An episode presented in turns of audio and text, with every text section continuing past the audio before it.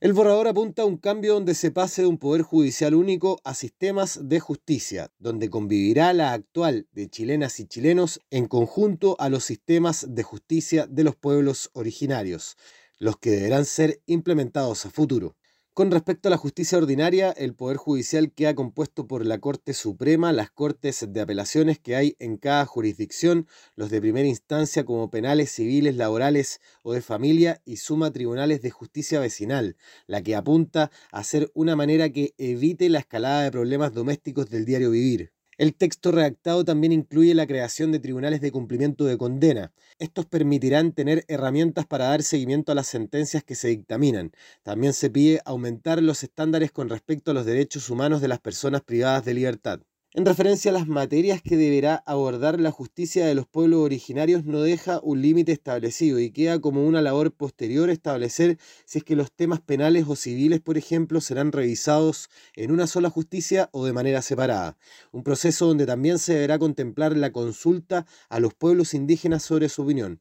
Una vez implementados estos sistemas de justicia en los casos que involucren a chilenas y chilenos con personas pertenecientes a pueblos originarios, deberá ser la Corte Suprema la encargada de implementar una sala especial que se pronuncie sobre estos conflictos como última instancia. Para que estos nuevos sistemas de justicia funcionen, el borrador crea un organismo que será el encargado de fiscalizar que esto ocurra, el que estará integrado por 17 personas, ocho jueces, dos funcionarios de sistemas de justicia, dos integrantes de pueblos originarios y cinco elegidos por el Congreso. Cada cinco años deberá realizar una revisión integral a los sistemas.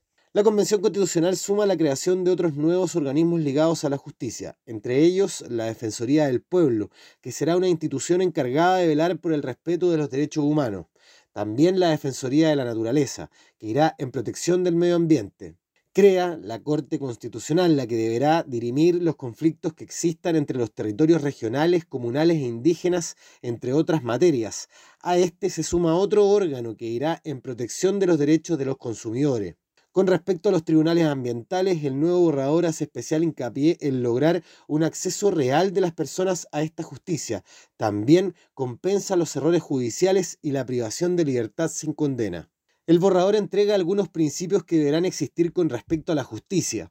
En ese sentido, de manera general, pide que sea abierta y transparente donde exista el acceso de todas las personas. Se debe garantizar los derechos y procesos judiciales de la manera en que corresponden por ley, además que todo sea en lenguaje claro y que incorpore otras lenguas de pueblos originarios o personas migrantes se reitera un alto compromiso con la plurinacionalidad, pidiendo un pluralismo jurídico que respete la interculturalidad. Además, exige la independencia jurisdiccional, imparcialidad y exclusividad. Con respecto a las herramientas que entrega el borrador para defender los derechos fundamentales de las personas, se suprime el recurso de protección, el que es reemplazado por otro de tutela de derechos fundamentales.